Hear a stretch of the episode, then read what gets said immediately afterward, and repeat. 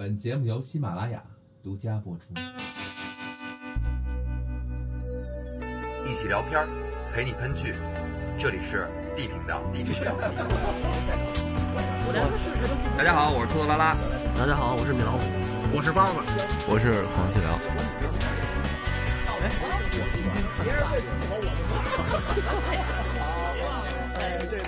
我让你们说懵了。别抢话，然后一个人说完一个人说，最多有一个人说的时候你说话，就是最多允许两个人同时说话，要不然你们的话就全废了。或者说你嫌谁说话那个讨厌，你就说话，完 了大家的话都不能用。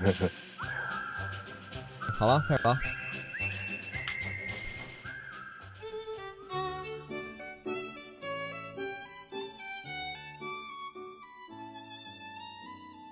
大家好，这里是地频道。呃，嗯今天这个声音不太一样啊，因为我们现在是在连线。嗯，疫情嘛，大家都憋得特别闲，所以我们几个人闲的没事儿打了一个群口电话，先看看大家都活着吗？首先那个，我先播一下包老师的吧。包大，包大，啊，怎么样啊？想我没有？我不想你，我想你们家那猫跟狗了。怎么样？这疫情现在？我不挺好的吗？你不是听听见了吗？这声音是不是跟之前没有什么太大区别？没见。米老师，米老师在呢吗？在在在，还活着呢，怎么样啊？不太乐观。因为这好几个月了，我们家我们家不是一梯两户吗？一层就两家吗，嗯，对门回来了，让我很紧张，知道吧？小郭，小郭在呢吗？大家打个招呼，打个招呼。，Hello Hello，我是大家好，我是平底小郭。梦龙，梦龙，梦龙，得，叫我梦龙老师掉线了是吗？不可能，不能够。赶紧跟大家打个招呼吧。Hello，大家好。嗯，现在我们因为哥几个都见不着面儿，就偶尔打个电话聊天儿。然后这回呢是那个米老师说这个什么三八妇女节，然后米老师给提议了哈，米老师提议了说那咱们聊一电影吧。经过几个人的这个怎么说，几个人商量，完最后我们决定录《山村老师》。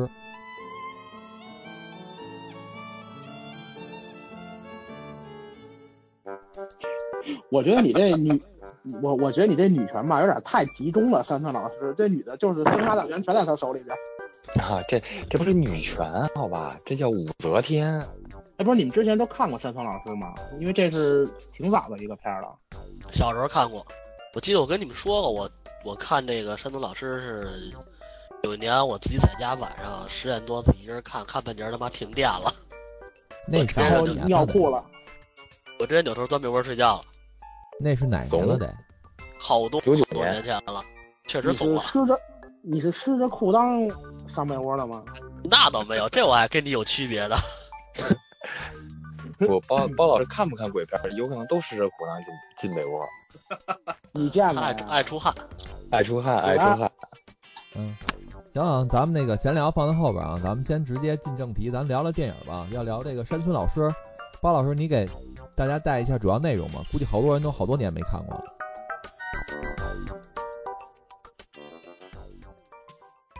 对对对，我这刚看完的啊，那个补了一下课。那这个电影呢，一上来也是五个挺欠的孩子，然后就非得找个找个找个郊区吧，然后去玩一个恐怖游戏，就跟之前的笔仙还是对对对，就是通灵，想把鬼招来，让他们想见见鬼长什么样。然后这个游戏很简单，就是点个尸油，有有有人说这个叫熏香是吧？只不过是尸油味儿的。同时，他们又把自己的血，然后都滴到同一个容器里，然后就是每人喝一口，我觉得有点像拜把子呀，你知道吗？当时看的时候，然后但是他蘸头烧黄纸，然后他们呢是五个人，然后其中有四个人呢就是坚持要玩这游戏，然后其中有一个叫小明的，就是不想玩，因为他觉得这东西没没什么啥意思，你们四个玩吧。然后呢，在这个他们玩的过程当中啊，有一点我差点没没兜住，反正是我乐出来了，就是 是啊，我以为你窜出来了呢。没有，就是那男的说，就是开始抽抽的时候说，我见着一个女鬼，她穿着红衣服，就是就这点，你学的真我感觉。我串台了。不是，当时我觉得我串台了，你知道吧？总之，他们呢，这个确实是顺利把这鬼招出来了。然后唯一见着这个鬼的，好像就是这个没玩游戏的这人了。具体是什么原因呢？这个电影后边说了，是他天生呢有这个超能力，他能见着鬼，就见那那那些奇怪的东西。哎，包老师，我打断你一下啊，这个嗯看这片儿的时候，你觉得害怕吗？嗯，时隔好多年了，确实这个不害不不太害怕，因为 因为我弹幕啊，现在这弹幕太多了，然后这弹幕上充斥着各种信息，你知道吧？高能预警，弹幕护体，不仅是高能预警，对弹幕护体，什么奥利给护体、吊哥护体、英叔护体，什么夷陵老祖魏无羡护体，我靠！因为就我的印象当中，就是咱们这哥几个里边，米老师是那个胆儿贼大的，因为他我都不问了，他肯定不害怕。你，我觉得咱俩应该是差不多一个量级，你可能比我强一点儿，有限。但是我听你讲这鬼片讲的跟开玩笑似的，我觉得你好像现在胆儿胆儿肥了呗。你不能用肥这词，就是大了，你知道吧？通过多年的这个午夜练胆儿，知道吧？真的真的还是假的呀？我都不信。就我觉得啊，鬼片真正害怕的点不在于你看的时候，而是在于你你看完了以后，你会不断的去回想，然后把它套用在你生活中的各种环节上，这个才是最恐怖的。那个一会儿再聊你那觉得恐怖的东西啊，咱接着聊一下这剧情嘛。然后他们不是四个人去招鬼吗？然后咱有一个人抽抽说见着鬼了是吧？然后就这就是今天晚上呢，就这个人死了，呃，也不说叫也也不说他叫什么名字，因为他确实这个没出场两分钟就就就去打酱油去了。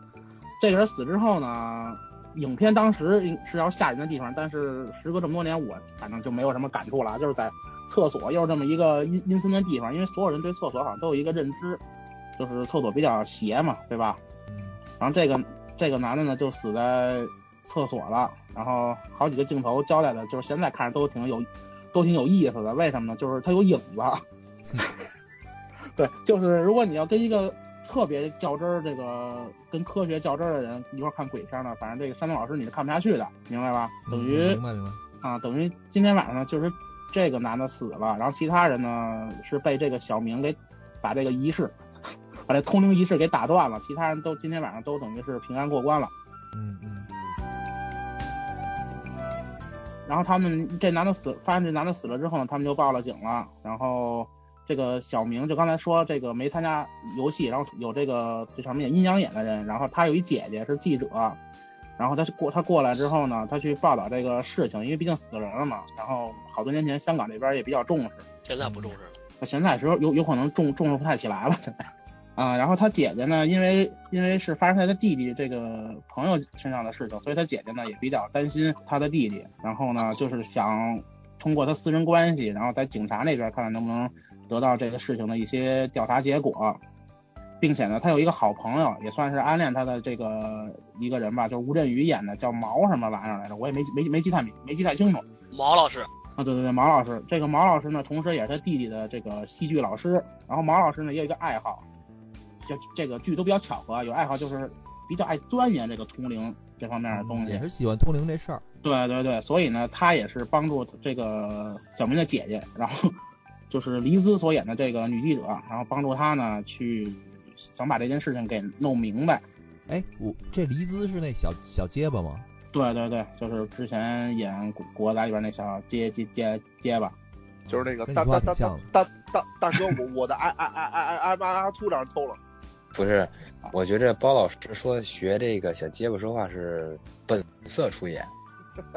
我给你他妈粉了！我现在这刀不够十五公里，我砍不着你。我告诉你，真的。然后接接着说吧啊，等于这个毛老师呢，就是帮助这小明，然后想调查这个事情。就是这四个人里边啊，其中有一个是小明的女朋友，就是这个安妮。嗯她呢，就是感觉有点不太舒服，应该是住院了吧。然后这个小明有一天晚上去看他，这个安妮这这个镜头吧，小明跟那儿因为去看他嘛，然后就送了个花儿。然后在这点友情提示一下，你要看人的时候呢，你就别送花了，你送点水果都比送花强。就这东西真没什么用，还不如送点吃喝呢。闻味儿啊，香啊。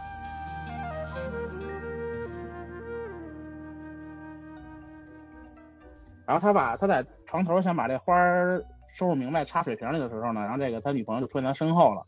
我他妈最开始以为这是一个女鬼呢，你知道吗？因为他站身后吧大黑影一动不动。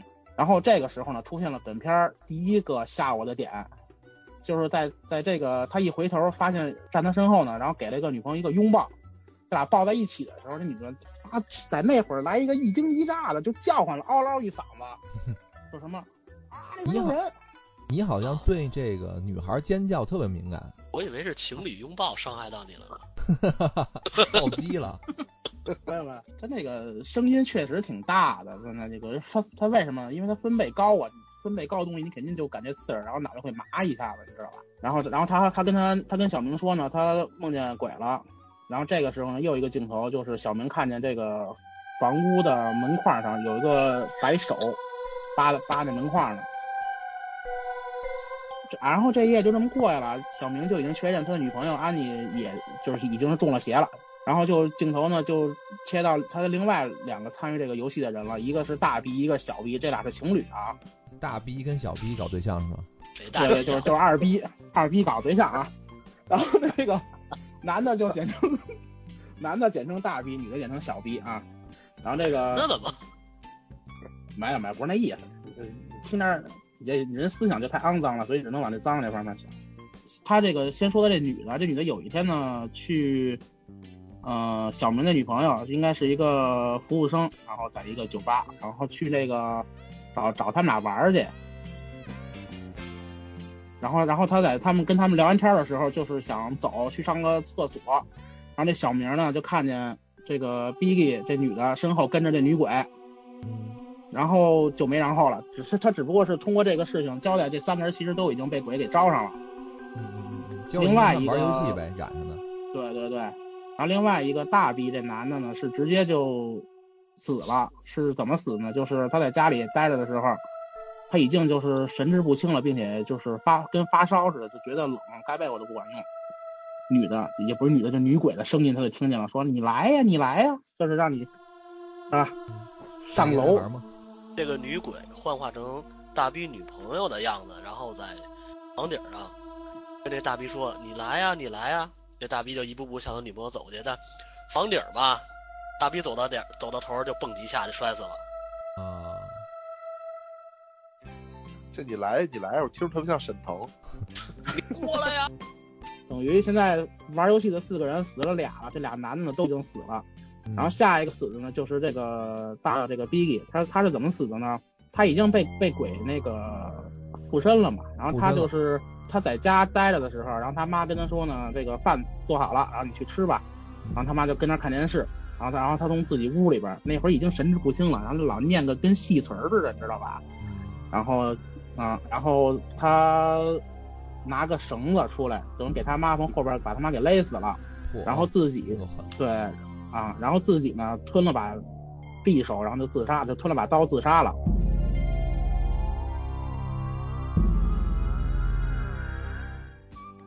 那他是吴桥出来的，他能吞匕首？对他吴桥都是吞剑，他这种他他也不是才艺才艺那么好。等于呢，他是他是这么死的。然后现在就剩一个玩游戏的人没死了，就是这个小明的女朋友安妮。就是有一天呢，小明去安妮家去看他去，因为安妮不是一直就是身体不太好嘛，因为玩完这游戏之后被鬼附身之后，跟这个安妮家待着的时候，然后聊着聊聊着聊着天突然觉得安妮说话呢就跟平时不太一样了，就会说一些神志不清啊，反正鬼就是代表鬼鬼的那种发言似的，就是说我就在他的身体里什么的，你们做什么都是没有用的，其实说白了就是。嗯，因为那个安妮她她妈呢也比较担心她，所以呢会就请了一个道士，然后施法贴符什么的。嗯，林正英来了。然后这个有可能是林林正英他他后边哪个徒孙，反正是道道行没那么高。这个鬼呢亲自给这个小明示范了一下，自己把这符给裂了。就那意思，哥们不怕呗。对对对，就是你请那些东西根本就没有用啊，因为如果如果我要在我要在他身体外，你对我有有可能会有效果，但实际上呢。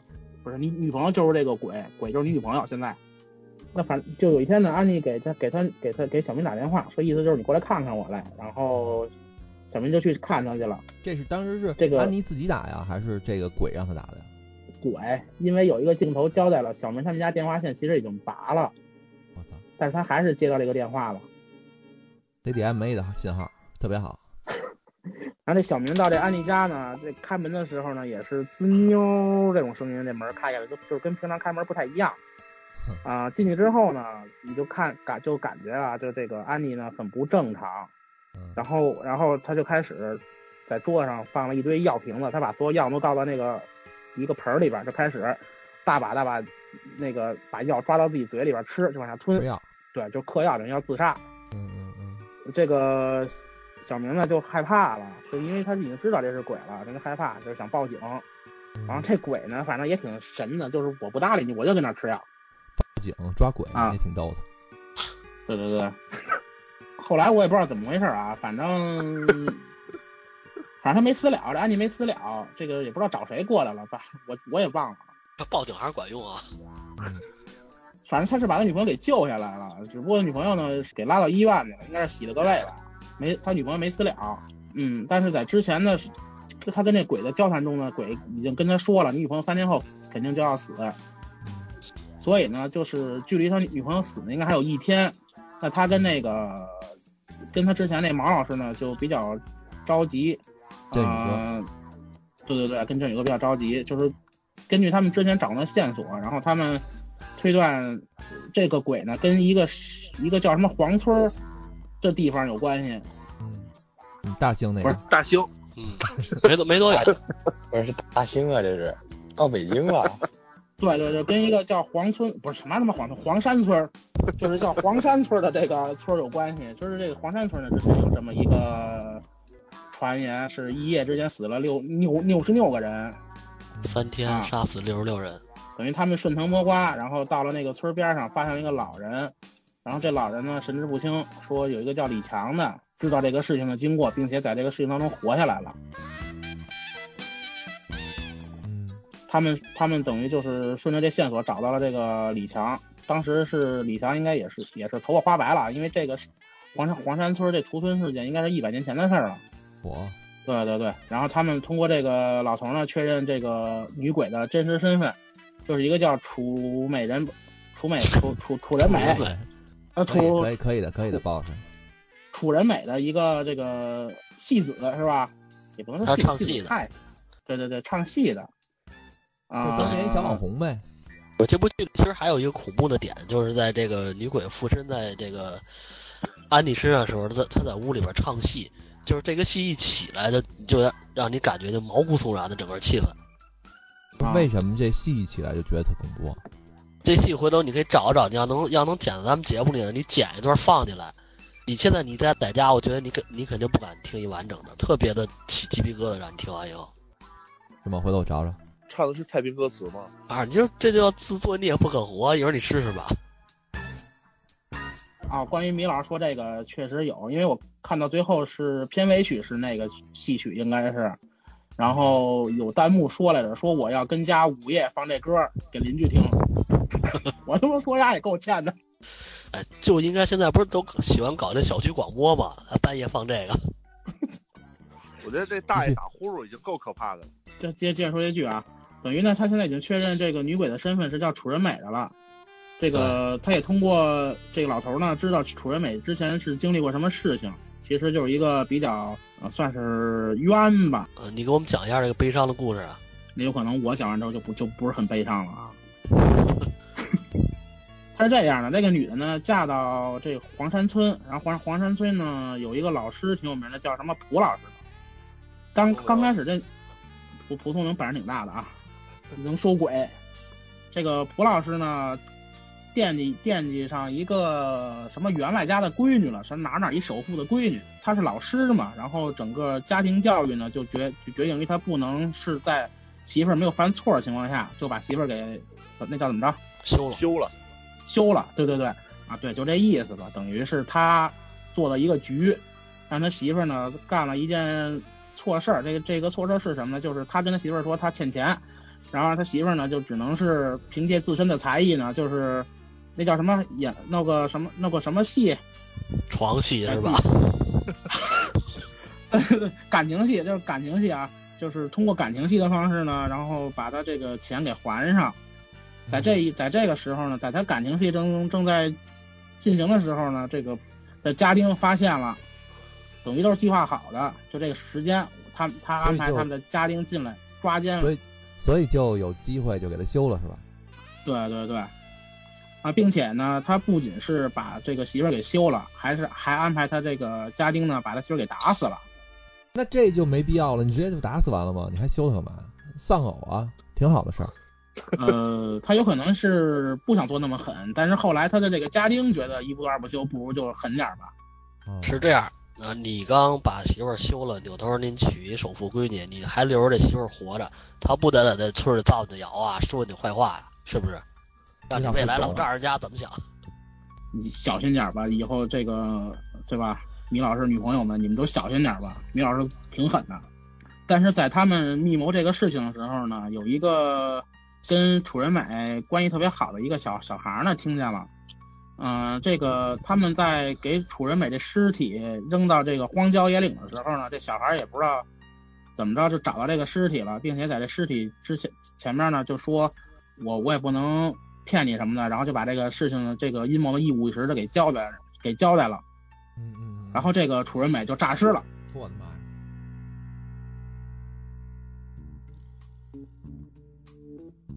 气炸了吧？对，就就气炸了吧？这是。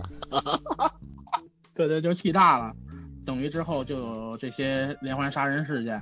嗯，但是这个李这个李强为什么没死呢？就是他他有一他带了这个楚人美给他一个手镯，等于等于呢这个楚人美其实是在这部剧里边，在当时有可能是对对对这个李强是最好的。这个李强其实是美姨的侄子，美姨当时对他特别好，然后呢，他又到这个美姨的坟前去把这个他们密谋的这堆烂事儿跟他说了一遍，所以美姨就唯独放过了他，其他的这个村民三天杀死了六十六个人，最后这个李强。李强找到这个美姨之前送给他的一个手镯，平安镯，戴在美姨的手上，美姨才就是平息了怨气。说白嗯了，是不是就是因为美姨，她那女鬼才知道故事的真相？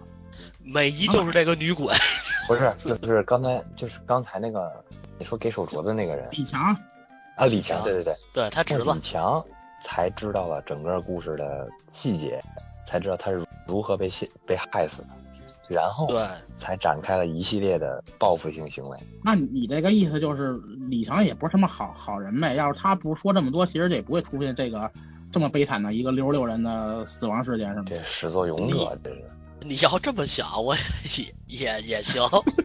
所以李强最后没有好报嘛，他是被他美姨给弄死了。对，因为他答应美姨保守秘密，但是最后，但是这点儿争论很多。这个李强这个老头到底是不是美伊杀的？我看网上有很多争论，有人说就是纯意外，也有人说呢是因为他泄露了这个美伊的秘密，所以美伊把他灭口了。那嗯，剧情带远了啊！你现在画画画回来，应该是就是现代部分了。他们呃，小明跟那个毛老师找到了这个已经变成老头的李强。对，然后等于他们俩知道这个故事来龙去脉之后呢，就想办法想把这个结给解开。嗯，他们最后推算的这个原因就是为什么这几个人会被鬼附身，就是原因呢来自于他们之前喝的那个水，因为他们去这当地调查呢，当地正在施工，然后水呢早已经停了。那在当天晚上为什么会有水？因为之前不是说了，他们把他们自己的血都滴到同一个碗里，对吧？因为这血太稠，你肯定得得得那稍微稀释一下。然后他们有可能不太喝，不太想喝这个纯血。我打断你一下，你这是开始开始自己自己加剧情了是吗？嗯 这他们那个碗里，他们那个碗里呢本身本身就是有水。我给补一下，这点儿剧情是这样的：一行人找到这个老头李强以后，完了就打听这个美姨的墓在哪儿。老头呢就领他们去了，去了发现以后，这儿已经变成一片工地了。美姨的那个墓已经被挖了，尸体呢被扔到这个水潭里了，所以导致了美姨第二次的生气，开始出来杀人。他们当天晚上是什么情况呢？当天晚上他们在玩这个游戏的时候，家里停水了。家里停水以后呢，他们喝的是从这个装有美姨尸体这个深潭里边引的水。那这就有问题了。那假如说，如果他们没有喝这个河里的水，他们光玩通灵游戏是无所谓的，对吗？对，重点其实嗯通灵游戏什么都是给你一些铺垫，重点其实是他们喝了这个泡过美姨的这个水。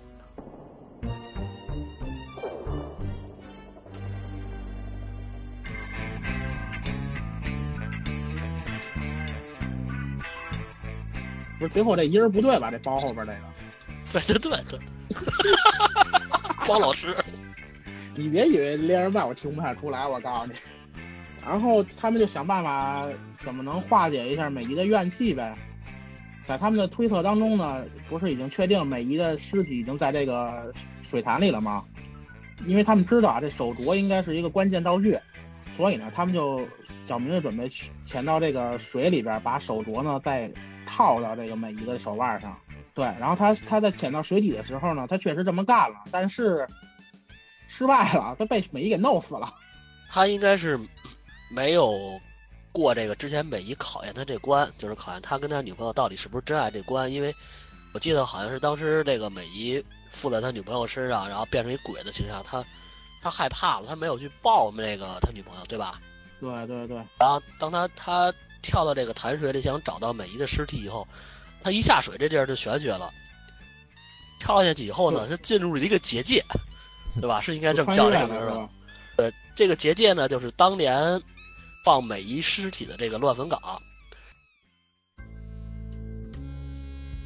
然后呢，他当时进去以后呢，他没先看见美姨，他看见一堆就是当年的死人等排着队往前走。他在村民嘛这个死，对对，当年的村民排着队往前走，他在这些死人里边发现了他自己，给他吓了一跳。然后呢，他继续找到这个美姨的这个尸体，拿着这个手镯呢，想套在美姨的胳膊上。这个时候，美姨发飙了，直接在这儿就给他掐死了。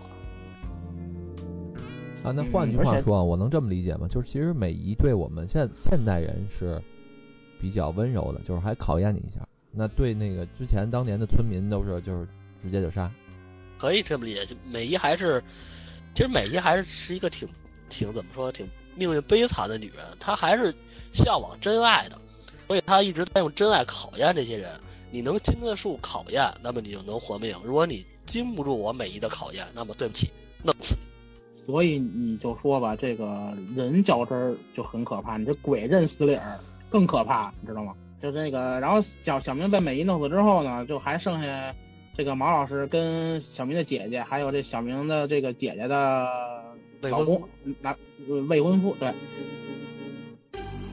然后美姨呢，通过一个方式也考验了他们仨，果然这个毛老师对他对这小明的姐姐呢是真爱，因为他附到小明姐姐身上了嘛。然后这个，并且小他他这小明姐姐呢就变成那个女鬼的模样了。但是毛老师呢还是不离不弃，等于是给他姐来一个拥抱，抱的他妈太死了。这个时候的剧情是这样的，就是毛老师暗恋的这个黎姿呢，和这个他的未婚夫两个人呢，已经喝过这个潭水了。他没有阻止他们，他没来得及阻止他们喝。喝完以后呢，他们又能看见美美姨了，然后这个美姨又制造一些幻觉，想让他们自相残杀。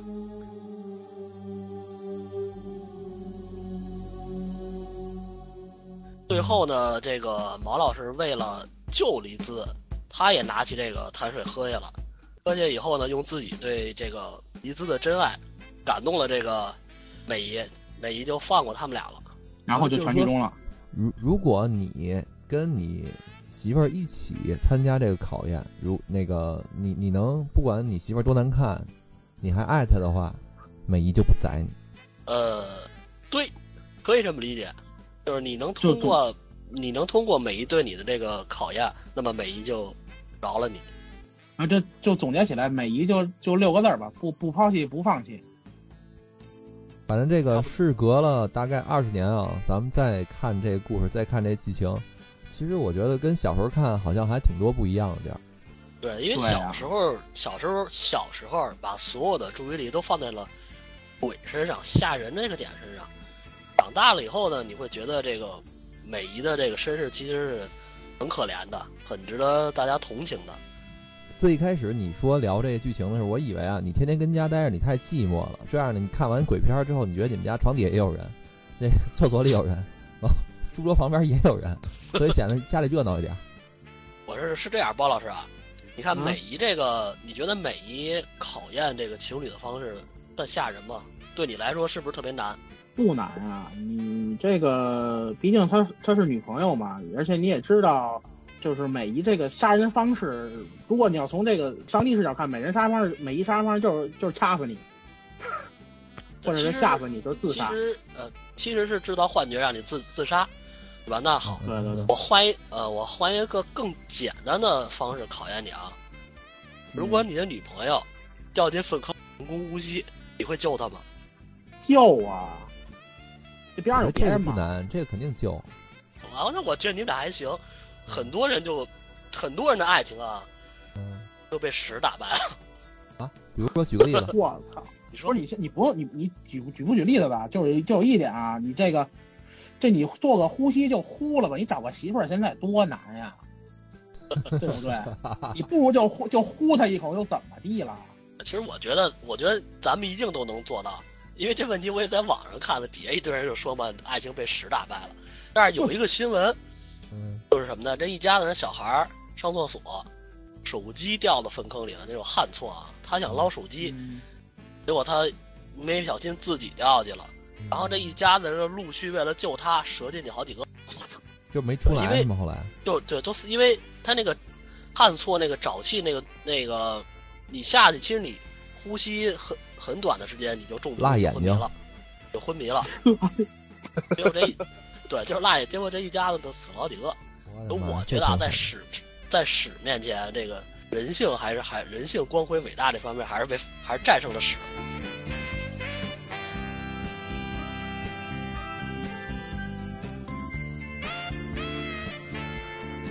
其实咱们说回来，这个山村老师啊，因为当年他是在那个《午夜凶铃》之后出的。嗯，我看网上有很多网友在聊，说山村老师其实当时那个包故事啊，很多人都挺喜欢的，而且像咱们还有的去探讨一下。但是说他的画面，包括他的那个女鬼的这个设置，很多都有点像《午夜凶铃》里边的那个贞子。对他这个片儿借鉴了很多《午夜凶铃》的情节，还模模仿的痕迹，其实也挺重的。嗯最直观的就是它中间有一个情节是这个毛老师给嗯黎姿寄了一盘录像带，这个录像带一开头就是《午夜凶铃》的那个录像带，一 毛一样，啊也写个真字儿。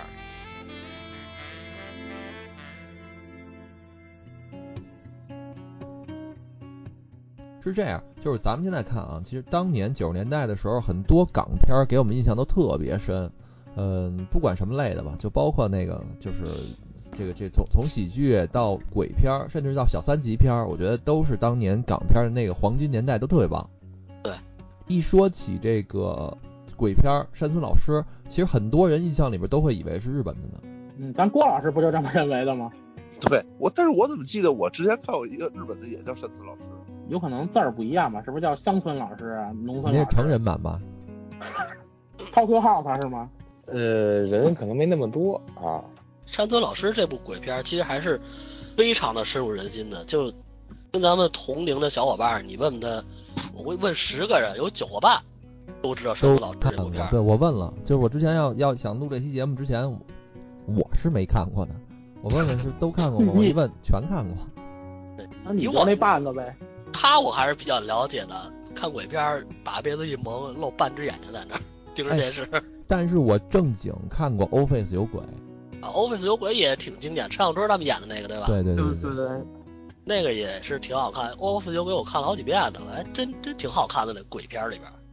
那个其实不光是咱，这时隔那个很多年之后想看山东老师，就是在我看的时候，因为我开着弹幕看的嘛，然后弹幕里，然后就有很很很多人留言，就比如说啊，我特别有意思，就是他就是长大了嘛，想把想看想重新再体验一下这个童年阴影了，没想到就变成这个成年阴阴影了。这这部片儿其实还是很还是很成功的嘛，从小对对对，到大一一直是你的阴影。那咱们说回来啊，这个做这期节目本来是想那个三八节的，但是结果现在已经过了两天了。这个聊聊吧，这关于这个女主演，咱们这个美丽的楚人美老师，她的一生是非常坎坷的，但是她在这么一个故事里，其实她是怎么说呢？从这个古代到现代，一直在这个搞破坏，算威力比较比较巨大的女同志？主要是怨气比较大。这个就她因为是因爱生恨啊，呃，你你们怎么看待说就关于这个感情问题，就是一个人因为爱而生恨？呃，很多的刑事案件都是情杀嘛，情杀类的特别多。他这算情杀吗？他这不算吧？也是怎么说呢？就从从情杀的一种吧，也算是。其实这这部片儿，你换一个角度看，它是一部女性爽片是，我觉得这是这这就应该是什么呀？他明白过来了。就其实好多人所谓的因爱生恨，就是先开始就是各种付出啊，怎么也好啊，但到最后他明白过，就肯定有那么一个点，让他明白他所做的一切都是嫁衣，都是踏板，然后觉得自己特傻后，就会有一系列的报复性行为。我说吧，这部剧啊，你从另一个角度看，它其实是一部女性爽剧。怎么说呢？就是伤害了我的人，对，都我最后所有你们伤害过我的人，都付出了相应的代价。我后来那个一个现代社会那也活不了。四个孩子是没关系的跟这件事儿。四个孩子呀，对啊，四个孩子挺无辜的呀。这孩子是怎么说呢？因为他们喝了这个泡美姨的这个泉水，导致美姨的怨气进入到了他们的体内，所以误伤了这就。对，所以是误伤。但是美姨怎么说呢？美姨她还是有她自己的这个评判标准，嗯，就是如果你能过我的考验，你是真爱的好，那么好，那我就饶了你；如果你是渣男渣女，你你经不住考验的话，那么好，就过来陪我。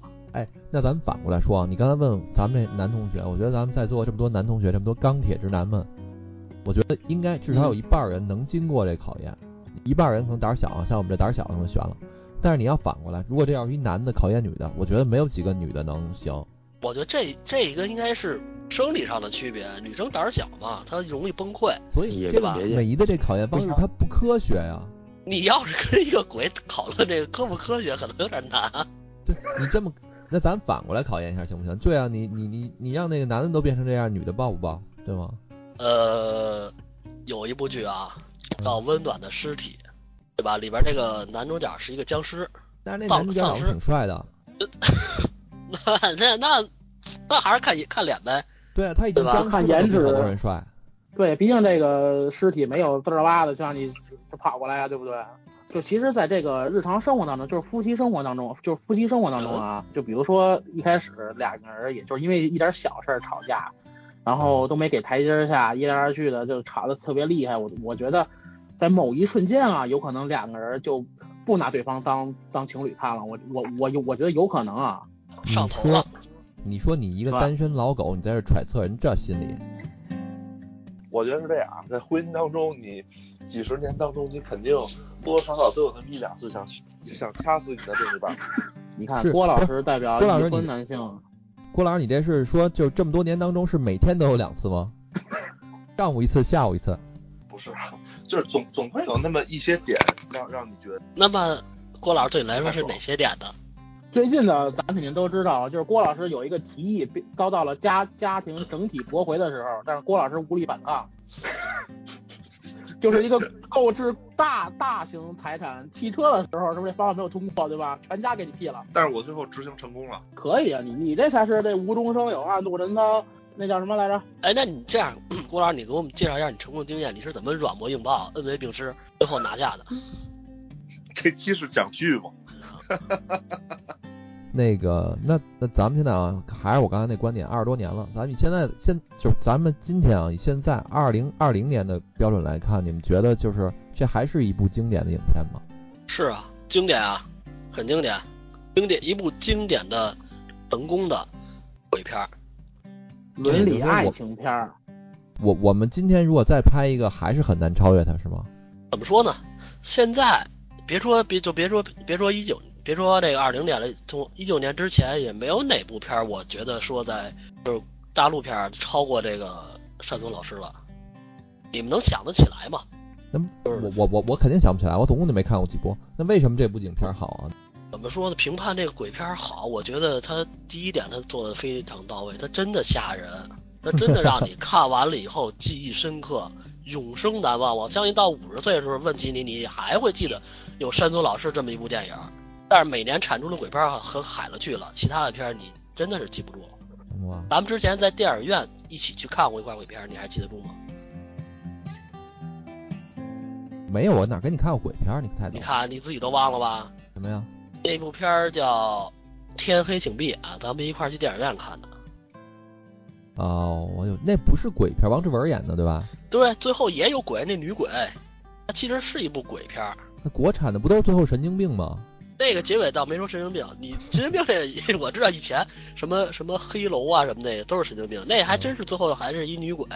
啊，你看到你这儿，你肯定就你想不起来了。这申老师虽然你没看过，但是如雷贯耳，对不对？对对，每个人都看过。我跟人聊了聊，这两天就借这机会，赶紧就就是问问，哎，看过吗？都告诉我看过，我靠，而且都跟包老师似的，能把剧情完整的给你说出来。所以吧因为，他在这一点上，他绝对算一部成功的鬼片儿。就因为它放在当时那个时间吧，你也刚才也说了，是在这个那叫什么《午夜凶铃》之后，对吧？然后正是兴起了，就是这个看恐怖片的，有可能是一个比较好一个比较好的时间段吧，因为大家那会儿也小，包括现在这个社会上有可能声音比较大的呢，也是这个七零八零九零就这么一代人。然后就是这代人有可能在网上评论比较多，所以如果你要问风评的话，肯定山村老师应该算是一部比较好的剧，就是但是我还是固执的认为啊，这个还是可能张爱玲阿姨说的，就是出名要趁早，她先出名了。我觉得是这样，就是，呃，可能当时的这个影片也比较匮乏，我们看的可能就这几几些。那现在来说，这些影片太多了，所以记不住。而且，但是当时那个剧剧情来说，应该还是比较好的。但是你说现在这种都是用特效啊，或者说用一些什么其他的科技手段来去做的，你可能反而就记不住了。这叫就是你的意思是现在的好些东西都趋同了是吗？不，这叫不是？其实我觉得这是什么呀？这叫先入为主。有些东西就是这样，先入为主的这么一个观念，这么一概念到你脑子里，你就好比说，就什么类似于这种鬼片，什么还港片那种之前的那种古惑仔系列，那后续有多少啊？那拍的有的不一定比那个差，但是因为当时你那个时间点你就是看那个了，那所以后续像那什么黑白森林什么的特好看。对对对，就是你就会记住那一个，而且在那个时代，当时的港片算是中，就是算是整个中国的电影的史上都是里程碑式的这么一个阶段了。就 TVB 的黄金时期是吧？对，对，就是这概念。所以一是先入为主，二是当时它的高度在那里，所以大家就是都去看，看完之后，哎，都说这个好，但实际上你要真说它究竟有多好，那我相信后续肯定有超过它的，只不过当时有了它，所以你记不住后来的。出名要趁早是这样，真的是出名要趁早。反方观点啊，我觉得不是。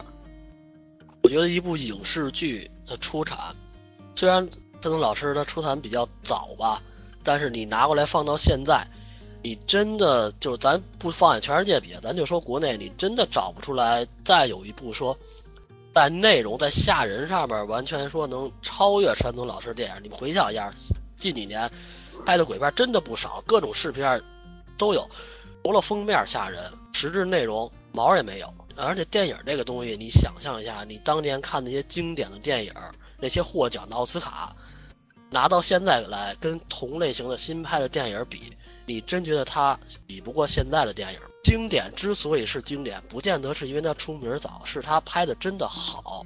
就算你现在拿过来看之前三十年、五十年前之前的电影，他拍的好电影一样会打动你，你一样觉得它是个好的电影。嗯，咱咱不争吵这个问题啊。其实可能各有各的道理，但是我想问一下米老师，就是说，你觉得一个好的鬼片是它就吓人就好了，还是说它一定要有一个能让你理解的完整的故事呢？我个人理解啊，一个好的鬼片，它要做到的第一点就是吓人，啊，一定要吓人，否则它不叫鬼片儿。它你我拍艺术片行不行？在吓人的基础上，它才能有一个好的故事。我觉得这是相辅相成的，它只能有一个好的故事、好的情节，它才能把吓人这方面刻画的更加深刻，能让你更加的记住这篇电影。我觉得就这方面我是同意米老师观点的，因为故故事剧情会决定于你能记住这个东西有多长时间。这个吓不吓人是是在于你当时对这个看完之后对这部剧是实你的实际的这个亲身体验。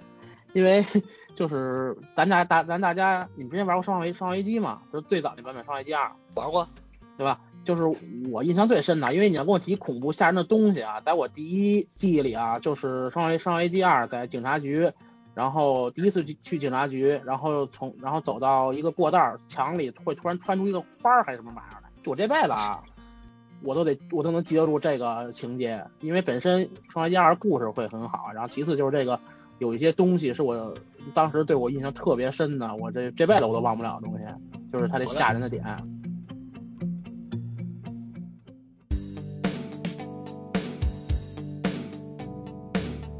我来给你补完一下啊，你说的那是一个拐角，然后窗窗台会伸出一双那个手来。嗯，既然包老师说到《生化危机》了，我觉得从游戏这个侧面更能印证我刚才说的话。为什么这两年游戏在炒冷饭，《生化危机二》《生化危机三》都要重都出了重制版，重新做？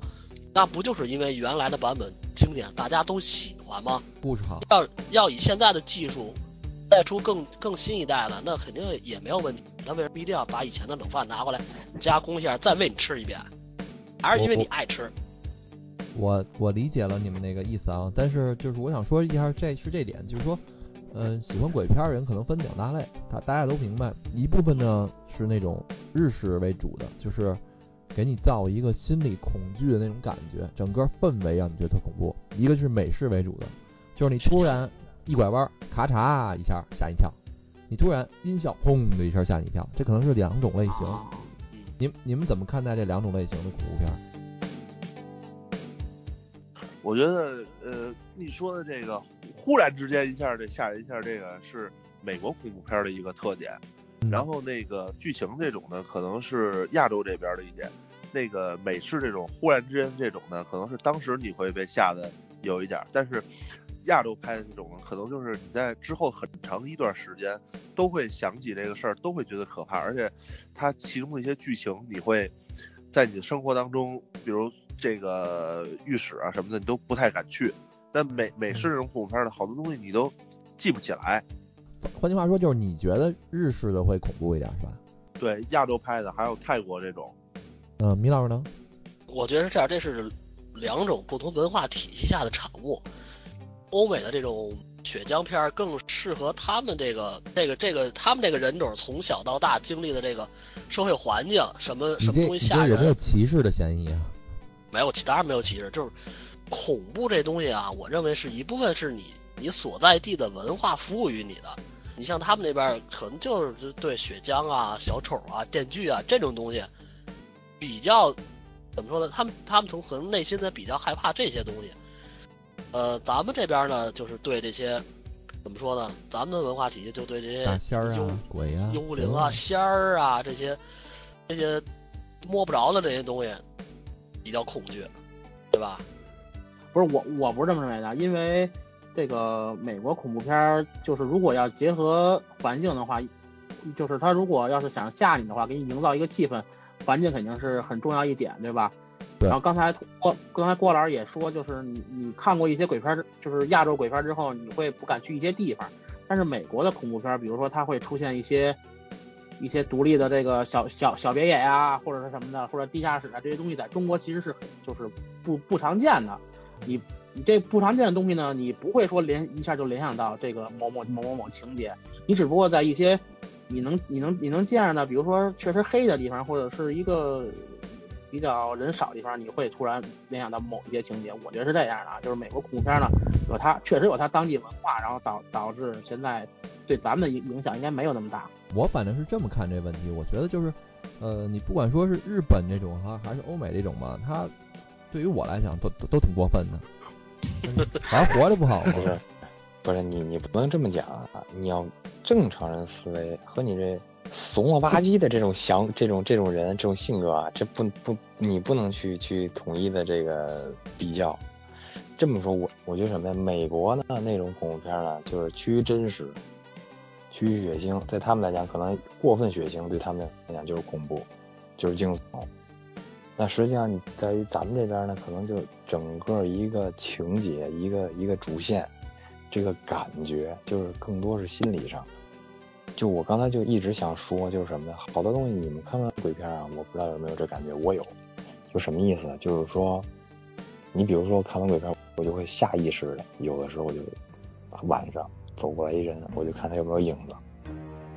然后走，比如说路过某一个胡同或者什么，我就要想，哇，这个里边会不会突然冒出一什么？故意放慢脚步，就不会走就一种整个感觉吧，人人都毛了。对，就是这样。你要说像美国那种突然拿一电锯出来，我觉得在咱们这边可能对我的这种怎么讲，那叫那种惊悚感啊，没有说突然突然就是这个这个冒出一鬼来那么那么那么那么就是静悄悄的出来的那种感觉要要大。你能你这么说你能理解吗？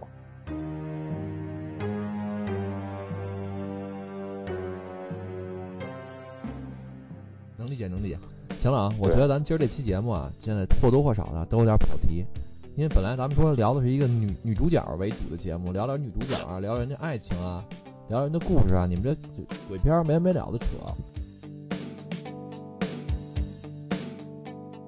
呃，今天呢，反正也聊了这么长时间了啊，就围绕这个山村老师，我们主要还是想聊一下这个女性女主演嘛。呃，反正最后也聊跑题了，不过没关系，我们下一期还准备再继续录两期。有关于这个女性主角的故事，呃，米老师，关于这个山村老师，你还有什么想跟我们分享一下的吗？关于这部经典的鬼片儿，呃，我觉得在座的各位小伙伴们都欠了每一张电影票，在你们能力范围内，有生之年一定要去补一张哟。要不你我觉得有点费劲水。其其实我有个问题啊，就是。托老师，托老师我就不问了，他什么都怕。那就是、谁说的？那我我那我有一个问题啊，就是因为 有那种直观，就是通过感官吓人的，还有那种就是让你后知后觉的。那这个各位老师啊，就先从米老开始，就是你是更怕那种后知后觉的鬼片，还是怕那种直观给你那种刺激的？首先啊，我哪个都不怕，但是我现在不太喜欢看那种满屏幕就是滋血的那种那那种那种片。知道吧？就是那那种血浆片啊，我现在不太感冒对他们。郭老师呢？我觉得肯定是后知后觉那种。我现在聊完之后，我现在一直在家，我怕又有人敲我们家门。我一会儿下期送温暖，查水表送温暖，查水表倒无所谓，你别什么都不说。你说，那咱这个孟老师呢？孟老师走了都啊？拜拜，你没他？不是我，我刚才已经表达了，就是说。这两个其实都害怕。这灵异事件了嘿，Y Y 里没有他，他能说话。嗯，有的呀。是你系统有问题了，兄弟，换个手机吧。那老老人机显示屏幕没那么大，显示不了那么全。就是字儿大呀。两种都害怕，但是一个是当时的反应，一个是给你一段时间、一段周期的这种反应。我觉得那一段周期的更害怕，它会给你造成一种心理阴影，而不是那种。吓一跳那种应激反应，所以我我我还比较害怕这种趋于亚洲的这个鬼片的这这个这种感觉。嗯，那以后我一定要要多带你去看看那种后知后觉的鬼片。我不跟你去。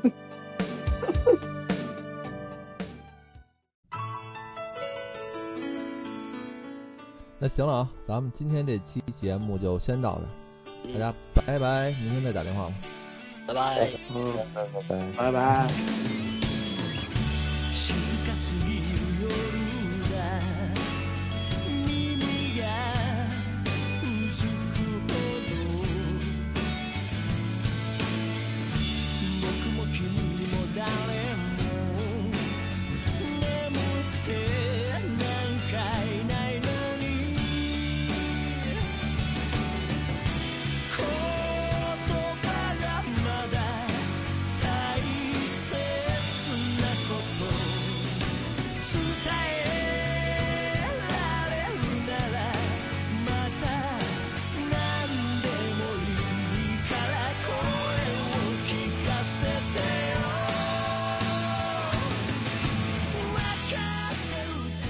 现在先正经的，先先说什么呀？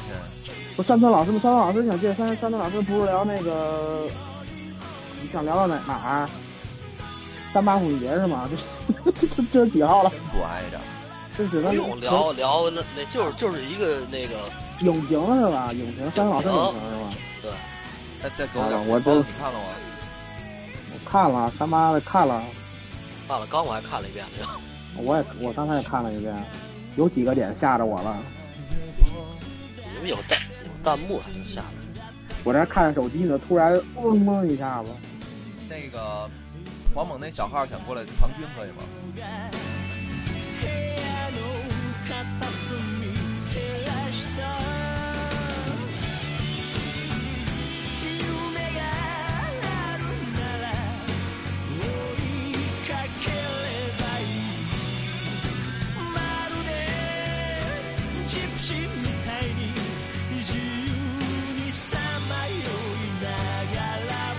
看我这老老公麦，有这事儿吗？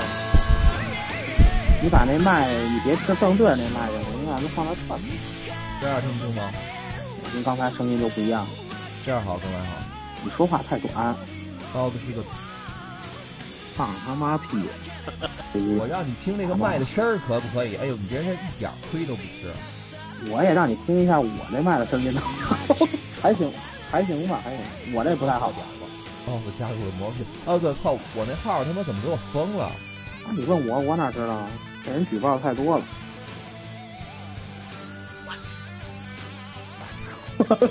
我估计啊，这今天很难保证我这录音质量在石里屯这儿。但是我背景